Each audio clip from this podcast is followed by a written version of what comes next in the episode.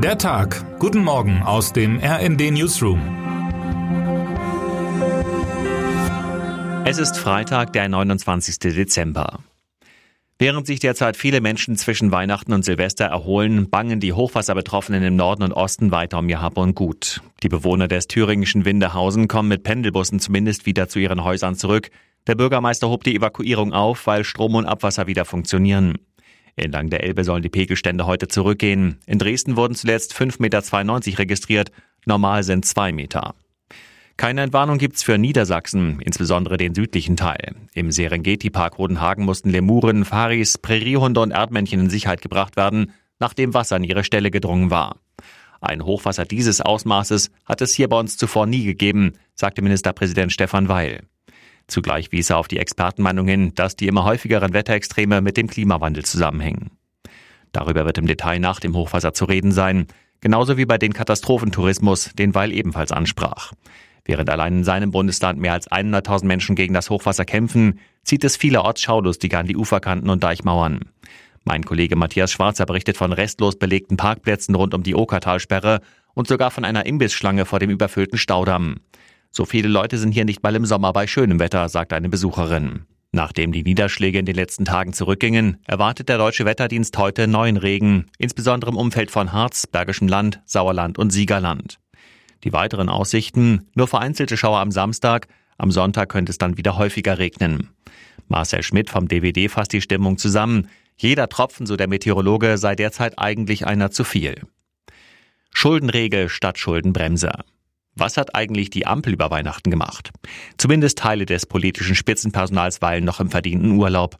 Doch auch die zweite Reihe legt diskussionswürdige Vorschläge vor. Im Gespräch mit dem RND hat sich der stellvertretende SPD-Fraktionsvorsitzende Matthias Mirsch für die Bildung einer Koalition der Fortschrittlichen von Bund und Ländern ausgesprochen. Auch wenn der Haushalt für das kommende Jahr nun auf dem Weg sei, dürfe man bei der Reform der Schuldenbremse nicht locker lassen. Er denke an ein Update der Schuldenregel, die Schuldenbremse solle zu einer modernen Schuldenregel weiterentwickelt werden unter Mithilfe jener Mitglieder der Union, die bereit sind, sich vom Antireformkurs der Parteispitzen Merz und Söder abzusetzen. Berlins regierender Bürgermeister Kai Wegner wäre zum Beispiel ein Kandidat. Ziel ist laut Mirsch, zusammen die anstehenden Mega-Herausforderungen wie Digitalisierung, Schienen- und Wärmeinfrastruktur zu stemmen. Eine Legende, die fehlt. Einige von Deutschlands größten Sporthelden drängten zuletzt zurück ins Rampenlicht. Da war Jan Ulrich, Deutschlands erster Tour de France-Sieger, der mit einer Dopingbeichte rauskam. Da war Boris Becker, Deutschlands erster Wimbledon-Sieger, der so wie Ulrich in einer Dokumentation über sein Leben sprach. Einer, der ebenso in diese Legendenkategorie fällt, ist der erste deutsche und insgesamt siebenmalige Formel-1-Weltmeister Michael Schumacher. Auch über ihn erschien jüngst eine Doku. Doch öffentlich hat sich Schumacher seit seinem verhängnisvollen Skiurlaub vor genau zehn Jahren nicht mehr geäußert. Für die Medien ist die Berichterstattung heute ein schwieriger Spagat. Einerseits soll der Wunsch der Familie nach Privatsphäre gewahrt werden, andererseits fasziniert Schumacher Fans auf der ganzen Welt immer noch. Der Mythos Schumi scheint in den letzten Jahren sogar noch viel größer geworden zu sein. Meinem Kollegen Sebastian Harfs aus dem Sportressort ist eine taktvolle Betrachtung gelungen, die sowohl das Phänomen Schumacher als auch dessen gegenwärtige Lage erklärt. Auf dem Frankfurter Parkett wird heute der letzte Börsentag des Jahres begangen. Es war insgesamt ein überaus erfolgreiches. Mitte Dezember sprang der deutsche Leitindex DAX auf ein Rekordhoch von 17.000 Punkten.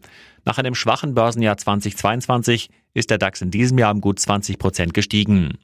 Den Großteil des Jahresgewinns fuhr er seit Ende Oktober ein. Die sinkende Inflation und die Hoffnung auf bald fallende Leitzinsen trieben die Kurse in die Höhe. Und damit wünschen wir Ihnen einen guten Start in diesen Tag. Text Maximilian König, am Mikrofon Sönke Röhling. Mit rnd.de, der Webseite des Redaktionsnetzwerks Deutschland, halten wir Sie durchgehend auf dem neuesten Stand. Alle Artikel aus diesem Newsletter finden Sie immer auf rnd.de slash der Tag.